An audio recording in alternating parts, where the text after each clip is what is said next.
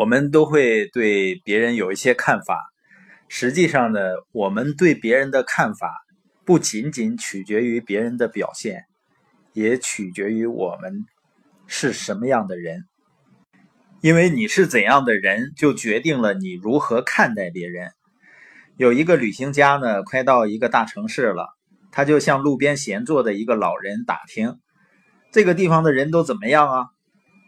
老人就问他：“你来的那个城市的市民怎么样？”“哎呀，很可怕。”旅行家说，“卑鄙，难以信赖，让人恶心，一无是处。”“哦。”老人说。你会发现这个地方的人也是一样。第一个旅行家刚过去，另外一个旅行家也过来了，也问相同的问题。老人呢，同样问他对刚刚访问过的城市的市民是怎么看的。他们都是好人啊，诚实、勤奋、慷慨、宽容。第二位旅行家赞不绝口：“我真的舍不得离开那个地方呢。”老人回答。这里的市民和那个城市是一样的，所以人们看待他人的方式正是自己内在品质的反射。如果我是个讲信用的人，我就会认为其他人也值得信赖；如果我是好挑刺、挑毛病的人呢，我看其他人也都是满身缺点；如果我是一个有爱心的人，我看其他人呢也都富有同情心。所以每个人接受的信息不一样，就形成的观点就会不同。那你看人看事情，不可能和你的观点分开。所以你的特质、你的观点和你经历的每件事儿，都会为你看待事物的方式染上色彩，就是你的透镜。所以我们看待任何事情、任何人的时候，都戴着一个有色眼镜。而有的时候呢，我们接受的信息不一定是准确的，所以我们看待别人的观点可能就会出现偏差。所以，一个真正成熟理性的人呢，他判断事物会根据了解到的事实来判断，而非感觉。因为有的时候你的感觉会出现偏差，因为在生活中，往往我们接受到的很多信息并不是完全准确的。就像我前一段时间提到过的，呃，我们去巴黎之前呢，肯定都要上网去搜一下当地的一些相关的情况。那我得到的信息呢，就说巴黎东站附近啊是非常乱啊，拉丁裔的黑人聚集的区域。所以在我们离开巴黎的最后一天，因为我们是从科尔马小镇啊坐高铁。啊，到的巴黎东站，所以就住在巴黎东站附近的酒店了。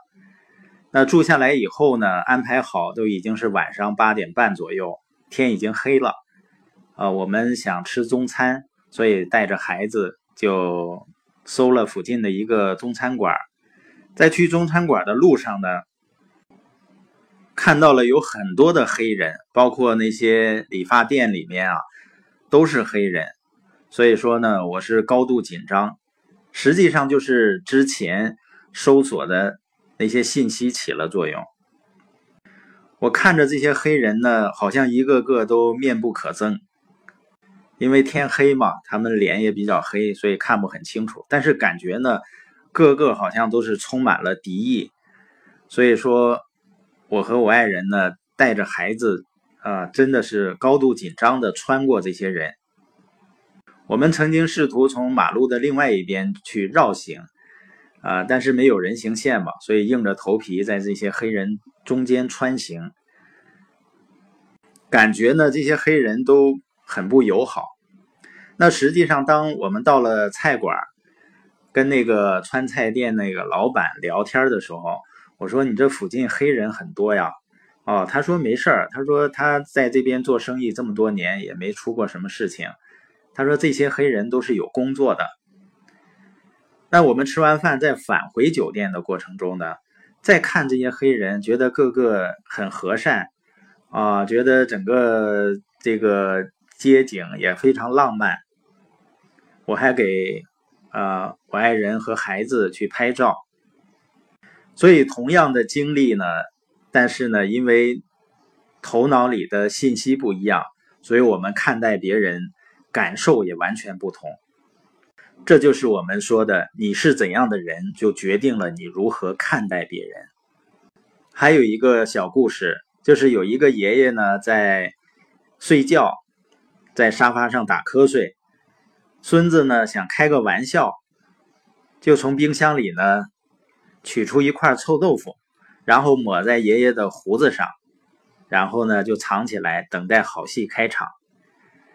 那过了一会儿呢，这个老人的鼻子就开始抽动，随后呢，开始摇头晃脑，最后呢，这个爷爷突然的直挺挺的坐起来，气吁吁的四处张望，然后嚷道：“屋子里什么东西臭了？”他起身呢，摇摇晃晃的钻进厨房，使劲闻了闻，叫道：“这儿也臭味儿，这也臭了。”然后呢，他决定到外面呼吸点新鲜空气。当他到了外面深呼吸的时候，臭气又扑面而来，全世界都发臭了。他无可奈何地说：“这个故事说明了什么呢？如果他胡子上有臭豆腐，全世界就都臭气熏天。所以对爷爷来说呢，可以用肥皂和水把这些污染物清除掉，还回原来的清凉世界。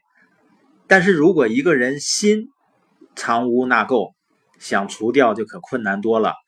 所以要想改变看待生活的方式，唯一的办法就是先改变内在。因为你脑子里有什么，你就能看到什么。